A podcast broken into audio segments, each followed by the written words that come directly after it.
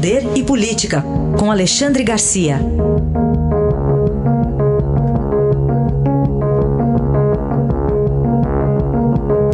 Alexandre, bom dia. Bom dia, Raíssa. Bom dia, Carolina. Oi, bom dia. Bom, começamos aqui. O presidente Bolsonaro não quer manifestações agora. Em dois momentos ele falou sobre o assunto ontem, né? Uma na live, né? Transmissão ao vivo no Facebook, também pronunciamento em rede nacional. Mas eu estou vendo pessoas compartilhando a hashtag, Alexandre, desculpa Jair, mas eu vou. Tem gente fazendo isso. Pois é, vamos por conta e risco, né? Porque o, o raciocínio do presidente é o seguinte, se, uh, se muita gente, e claro, no dia seguinte, ou na semana seguinte, vão anunciar que aumentou o contágio do, do coronavírus, como é esperado, né?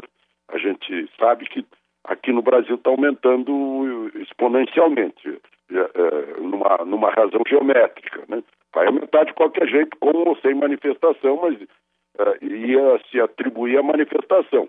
E com o medo das pessoas de mais idade de irem à manifestação, ela ficaria desinflada. Então, os dois lados, né, indo pouca gente ou indo muita gente, não ia ter boas consequências para o presidente. Né?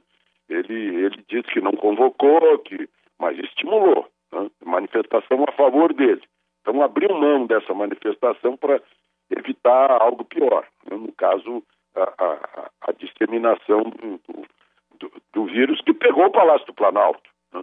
O, o, secretário de comunicação, o Fábio Weingarten, estava né? perto de Trump, uh, viajou com, com Bolsonaro, com todo mundo no avião, a primeira-dama, os ministros que acompanharam, está todo mundo sob observação, já que o, o, o Fábio está com o caso confirmado. Né? Isso aí, é, esse movimento na cúpula do, do coronavírus se espalhou pelo, pelo país, dando mais intensidade ao medo. Tanto que uh, Congresso Nacional, aquelas duas cúpulas, né, quem trabalha lá dentro sabe disso são, são insalubres. A gente passa o dia lá cobrindo uma votação importante, à noite está com os olhos ardendo, está com o nariz cheio de poeira escura. Né? É, é muito fechado, não, não é ambiente aberto. Então, pega também a cúpula do poder uh, uh, legislativo e o poder judiciário também está tomando medidas para trabalho em casa, né? os ministros de tribunais superiores, os juízes, todos sabem que podem preparar sentenças, estudar processos em casa. Né? É uma descoberta aí que as empresas estão fazendo também, que é, que é até é, razoável, porque se evita a despesa no trânsito, a perda de tempo no trânsito, os congestionamentos, e se descobre que se pode produzir é, em casa com, com, mais tranquilidade. Mas, enfim, é, a, a decisão do presidente pode ter gente que, que vai mas vai, vai ser um número pequeno de pessoas. Uh, aqui em Brasília, uh, o, próprio governador já, já se manifestou dizendo que quem for não vai ter nenhum apoio de ambulância, de, uh, de bombeiro, de polícia. Bom, enquanto isso, a gente está vendo o pico do surto lá na China cada vez mais longe, né? Ah, já passou o pico, não há casos novos. Lá na província onde está a cidade de Wuhan, onde tudo começou. As indústrias já vão retomar o trabalho na semana que vem. Aí a gente conclui o seguinte: a China já cumpriu seu papel, já exportou, exportou a crise do coronavírus para o mundo, a Europa apavorada, né? Trump também, tanto que suspendeu os voos Estados Unidos e Europa, isso aí é uma coisa gigantesca. Né? E a China teve uh, ao redor aí de 3 mil mortes para uma população de 1 bilhão e 400 milhões, né? e conseguiu reduzir o preço de tudo que ela compra, inclusive das empresas, de empresas ocidentais, e está saindo da crise enquanto o, o, a vez da Europa, talvez do Brasil, porque eu vejo os números aí que estão prevendo para São Paulo, uh, que é, é, são três vezes maiores que os números da China, né? Então, parece que a gente está um pouco exagerado aqui nessa questão de coronavírus.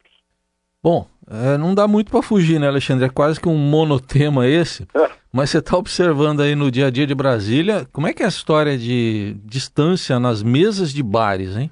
Isso é, de, decreto do governador, né? uh, estabelecendo que mesas de bares e restaurantes precisam guardar a distância de dois metros. Quer dizer, está legislando sobre o espaço aéreo do coronavírus. Né?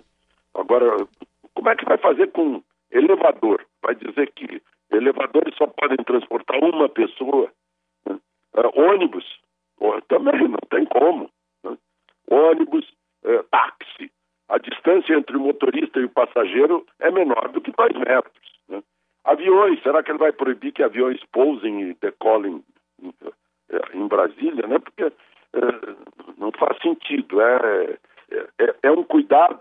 Talvez a gente, com isso, depois de passar esse, esse vírus, depois de nos acostumarmos, nossos corpos se acostumarem com esse vírus, né? aí vai passar, mas eh, talvez a gente aprenda com isso a ter cuidados com a gripe, por exemplo, que a gente não tem cuidados com a gripe. Se está gripado, viaja de avião, está gripado, entra no elevador, está gripado, vai trabalhar no escritório fechado. Né? Pode ser que a gente aprenda com isso. Pode ser. Né? Uh, é apenas um, um, um, desejo, mas. E também essa história de trabalhar em casa, né? isso é modernidade, uh, isso é atualidade nos Estados Unidos. Né? Uh, as medidas econômicas, mesmo que o governo está adotando, bem que poderiam ser permanentes. Né? Baixa o preço do combustível, né? Pessoa está mais perto do seu fundo de garantia, né? o Congresso Nacional, essa, essa suspensão da manifestação eh, de domingo né, traz um certo clima de paz entre legislativo, judiciário e executivo. Né? Tem esse outro lado também. Né? Brasileiro é profissão esperança, né? vamos ter esperança que o, o susto do vírus nos ajude a dar um ajuste nos, nas nossas rotinas. Aí está a análise de Alexandre Garcia, que volta na segunda-feira ao Jornal Eldorado. Alexandre, bom fim de semana. Aproveitem o fim de semana.